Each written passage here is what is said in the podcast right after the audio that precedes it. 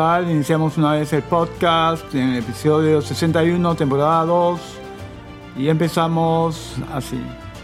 Bien, empezamos entonces con la lectura del capítulo 6 del libro La cara oculta de la ONU de Michael Skyens. El capítulo sexto se titula De la tolerancia a la Inquisición laica. Ok, presten atención. Capítulo sexto. De la tolerancia a la Inquisición laica. El hecho de que los nuevos derechos del hombre formulados por la ONU son portadores de un nuevo totalitarismo queda demostrado por la alusión incesante y capciosa a la tolerancia. Vamos a demostrar primeramente que el uso de esta palabra oculta un relativismo dispuesto a aceptarlo todo, incluso lo peor. Después demostraremos que esta tolerancia es utilizada por el laicismo internacional para imponer un racionalismo inexorablemente anticristiano. Tolerancia y violencia. De la tolerancia doctrinal a la intolerancia civil.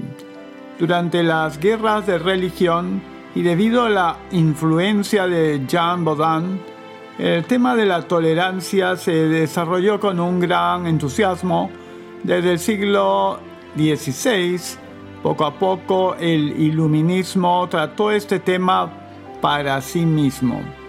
Su fértil desarrollo proviene de la afirmación cada vez más clara de la autonomía de los individuos, de su presunta libertad de pensamiento, del rechazo de todos los dogmas, entiéndase de toda verdad revelada, incluida la posibilidad de esta, de toda autoridad, también proviene del escepticismo o del agnosticismo filosófico, desde el momento en que nadie tiene la posibilidad de conocer la verdad y el bien, cada quien debe respetar las opiniones y las decisiones de los demás. Concebida así, la tolerancia implica evidentemente un relativismo moral del cual el individuo puede salir eligiendo en completa libertad lo que le gusta lo que le sirve. Sin embargo, hay que distinguir esta tolerancia, que se puede denominar doctrinal, de la tolerancia verdadera, la tolerancia civil.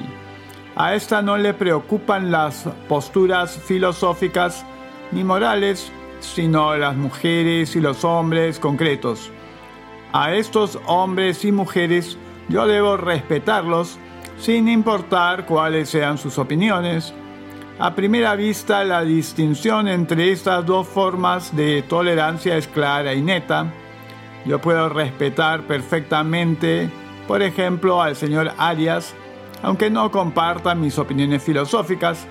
Sin embargo, en realidad las cosas suelen ser mucho más complejas, y eso es exactamente lo que sucede desde el momento en que se ponen a consideración los derechos humanos y la democracia en efecto, si yo planteo en principio que la sociedad en general y la sociedad política en particular debe ser absolutamente tolerante por doctrina, es decir, indiferente a todos los aspectos relativos a la verdad, al bien, al mal, etc., esta misma sociedad se encuentra obviamente en una total incapacidad de decir qué, son los derechos humanos, esta falta de referencias reconocidas como verdaderas hunde a la sociedad en un desconocimiento e incluso en una incognoscibilidad de lo que es bueno o malo para el hombre y valga la redundancia para la sociedad,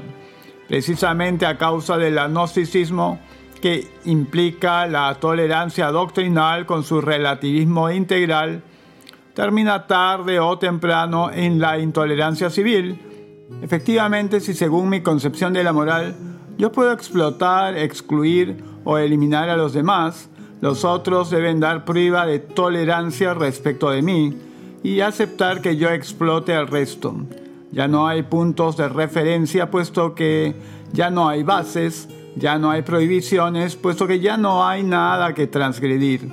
Y ya no hay indicaciones, puesto que ya no hay deberes. Pretender que es posible la tolerancia civil, donde todas las afirmaciones son igual de ciertas o de falsas que todas las demás, es darle muy poca importancia al hombre, es negar su sociabilidad y antes de mucho tiempo devolverlo a la selva. Ahora bien, precisamente porque los teóricos de la tolerancia doctrinal se adhieren al principio de que todas las ideas son válidas y porque desde ese momento los espectros de la selva o de la anarquía empiezan a rondar, es preciso encontrarle una salida a esta aporía, a este callejón sin salida. Ya se sabe lo que pasa en esos casos. En una primera etapa se trata de vaciar de su sustancia a la Declaración de 1948, así como a los demás documentos que pertenecen a la misma tradición humanista. Se empieza por introducir derogaciones, la ley Bell de 1975, que legisla el aborto en Francia, deroga el derecho fundamental de todo ser humano a la vida, el cual sin embargo queda asentado en la primera frase de su artículo primero. A partir de la segunda frase de este mismo artículo, la derogación ya se introdujo y queda legalizada en los artículos siguientes. La derogación en sí misma revela la incomodidad, la vergüenza, incluso la mala fe del legislador, en las condiciones que se define, el legislador permite o autoriza que se atente contra la vida humana. La idea de un mal que se permite está todavía subyacente. Ahora bien, las derogaciones pronto se constituyen en nuevos derechos. Ya no hay manera de considerar que el hombre y sus derechos son los datos principales la tolerancia civil que impulsaría a reconocer que el hombre es el sujeto de esos derechos queda aquí descalificada en nombre del relativismo subjetivo y de la tolerancia doctrinal. Entonces, para salir de esta aporía, de este atolladero, se arma el tinglado de una nueva concepción de los derechos humanos que no tiene nada que ver ni en su origen ni en su contenido con la concepción humanista tradicional, como lo habíamos explicado poco antes en nuestro análisis del consenso. Un racionalismo anticristiano. En la práctica el tema de la tolerancia es una pantalla utilizada por el laicismo internacional para disimular su voluntad de imponer y generalizar un pensamiento racionalista fundamentalmente anticristiano. Por laicismo se entiende, por una parte, una doctrina totalmente racionalista que lucha por la eliminación de toda creencia cristiana y religiosa en general. Esta doctrina da lugar a programas de acción. Por laicismo se entiende entonces una serie de movimientos de acción militante para hacer triunfar este racionalismo antirreligioso en los individuos y en la sociedad. Es bien sabido que la francmasonería es uno de los principales vectores del laicismo, entendido en las dos acepciones que se acaban de enunciar. Ahora bien, este laicismo se presenta como el guardián de la tolerancia, pero de una tolerancia tramposa como lo habíamos explicado. De hecho, en nombre de esta tolerancia, lo que intenta este laicismo es sofocar la voz de la iglesia con el pretexto de que ésta sería intolerante, puesto que anuncia un mensaje verdadero y acepta la apertura a la revelación de Dios en el tiempo. Al hacer esto, el laicismo está considerando los tiempos ya idos, está reprochando a la iglesia de nuestros días el querer intervenir intempestivamente en los asuntos políticos en nombre de su doctrina y de su moral. Esta es una situación que sin duda se produjo en la historia de la iglesia, pero que ya no existe. Hace ya mucho tiempo que desapareció de la iglesia toda voluntad teocrática, lo cual sin embargo persiste en ciertas religiones no cristianas como el Islam. En cambio, este mismo laicismo del que hablamos quiere restaurar para su propio beneficio un cesaropapismo totalmente secularizado en el que César, es decir, el poder político, quiere gobernar a la sociedad y las conciencias en nombre de la religión que él mismo instituye. El nuevo cesaropapismo consiste en imponer el racionalismo integral a la sociedad y a las conciencias utilizando la bandera de la tolerancia. Ahora bien, como ya vimos por su naturaleza misma, esta concepción de la tolerancia justifica y hasta requiere la exclusión de los disidentes, de aquellos que reivindican el derecho a la diferencia, de quienes se niegan a aceptar ese racionalismo y permanecen abiertos a la revelación. Esta supuesta tolerancia da origen a una religión secular y se convierte en religión civil, sistema de pensamiento único. Teóricamente debe legitimar el poder político y para protegerse llevar a cabo una inquisición secular despiadada.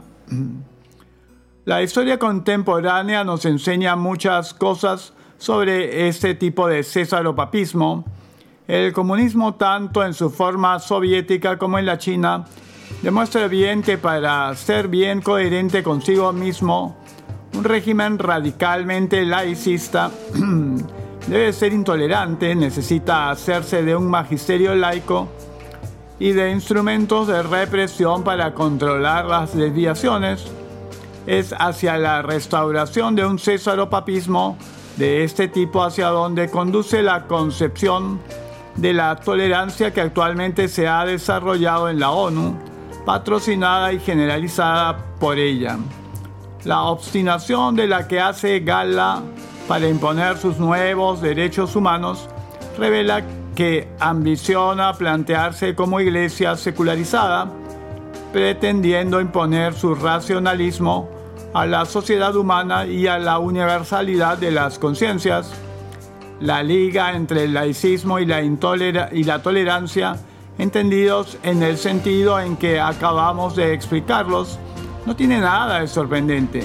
Ambos consideran como un hecho demostrado que el cristianismo es un peligro para la sociedad política. Más exactamente, el laicismo considera que el cristianismo es intolerable porque pondría en peligro la laicidad es decir, la distinción y la separación de la sociedad política y de la iglesia. Pero, ¿qué implica exactamente esta separación? Característica central de la laicidad postula que el poder político no invade el poder religioso, ni el poder religioso invade al poder político. Pues bien, se sabe que actualmente la separación de las dos esferas política y religiosa no ocasiona problema alguno en los países democráticos. Si entonces el nombre del laicismo se reivindica la laicidad, es decir, la separación de la sociedad política respecto de la iglesia, no se está haciendo sino derribar una puerta abierta. En cambio, en las sociedades o en las instituciones en las que en nombre de la pseudo tolerancia el laicismo quiere imponer un sistema de pensamiento único, aquel no está respetando la necesaria distinción entre los dos planos. De aquí se deduce que si en nombre del laicismo se espera que las instituciones políticas nacionales, internacionales y supranacionales den su aval a un racionalismo radical, rechazando a priori la posibilidad misma de una revelación entonces se regresa a una situación parecida a la que existía antes de que se admitiera la, laicidad. César, es decir, el poder político, también es papa, o sea, jefe de la religión civil. Impone su racionalismo radical, su religión secular, como principio exclusivo de integración social, toda referencia a otros principios está destinada a ser declarada irracional y es objeto de exclusión. Bajo una apariencia de libertad y tolerancia, se ve como de esta manera se perfilan las estructuras de una sociedad en la que solamente subsiste un acto de libertad, aceptar la servidumbre. Ahí es donde conduce la interpretación de la ONU del liberalismo de Hobbes, revisado y ampliado por el socialismo de Rousseau. Comisión de Fiscalización cita al presidente Martín Vizcarra para este viernes a las 4 pm. La Comisión de Fiscalización del Congreso que dirige Edgar Alarcón citó al presidente de la República, Martín Vizcarra, para este viernes 4 de septiembre a las 4 de la tarde a fin de que responda por las contrataciones en el estado de sus amigos del tenis, así como el caso Richard Swing y otros. De acuerdo al oficio de invitación que fue enviado al despacho presidencial, el pasado 31 de agosto, el jefe de Estado será interrogado de manera presencial en la sala Miguel Grau del Congreso de la República. Vizcarra Cornejo tendrá que comparecer por los contratos de su cuñado Freddy Vegaso Herrera en el programa subsectorial de irrigaciones del Ministerio de Agricultura, el de Oscar Vázquez como coordinador general de comunicaciones del despacho presidencial y los convenios, convenios de sus amigos del Club Long Tenis con diferentes entidades del Estado. Además, otro punto en la agenda es el caso del padre de la ministra de Economía, María Antonieta Alba, y es que como se recuerda, la empresa Hidroenergía, consultores en ingeniería SRL, en la cual figura como accionista Jorge Alba Hurtado, celebró contratos también con PSI del Minagri por más de un millón y medio de soles, pese a que ellos, ello estaba prohibido por la ley de contrataciones. De la misma manera se busca la declaración del mandatario acerca de los diversos contratos de servicio por más de 150 mil soles del Ministerio de Cultura a favor del polémico compositor Richard Cisneros, mejor conocido como Richard Swing, quien dijo haber conocido a Vizcarra durante la campaña presidencial de Peruanos por el Cambio. A todo esto, algunas personas piensan que el presidente no está obligado a comparecer, pero tenemos que el artículo 97 de la Constitución dice el Congreso puede iniciar investigaciones sobre cualquier asunto de interés público. Es obligatorio comparecer por requerimientos ante las comisiones encargadas de tales investigaciones bajo los mismos apremios que se observan en el procedimiento judicial. Para el cumplimiento de sus fines, dichas comisiones pueden acceder a cualquier información la cual puede implicar el levantamiento del secreto bancario y el de la reserva tributaria, excepto la información que afecte la intimidad personal. Sus conclusiones no obligan a los órganos jurisdiccionales. Bien, y con esto llegamos al final del podcast en su episodio 61, temporada 2, y nos estaremos encontrando pronto.